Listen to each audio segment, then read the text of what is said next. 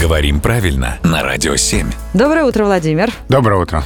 Владимир, доброе утро. Вопрос от слушательницы Ираиды. Э, Склоняется ли слово «мюсли»? Вот она сама думает, что нет, не склоняется, но хочет получить компетентное подтверждение. Что скажет Владимир, наш эксперт? Подтверждаю, не склоняется. Не склоняется. Да, Так. слово «мюсли» используется как несклоняемое существительное, причем использующееся только во множественном числе, как, например, ножницы, ворота, сани, брюки, слово, у которого нет формы единственного числа. Нет в тарелке у меня никакого мюсли. Да, так нельзя, никаких. «Мюсль» не может быть такого, да? Да.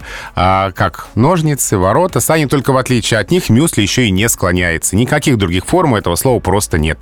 Мюсли и все. Так хочется иногда сказать, «Прих- м- мне пришла хорошая мюсль. В тарелку. Да? Но Ну, если только в тарелку, да. мысль в тарелку, да. А я вот сейчас задумалась. а, мю- Мюсли — это... а, А, ну да. Вот опять задумалась. Я опять задумалась. Да, мне все, пора перестать Не, думать. не задумывайся.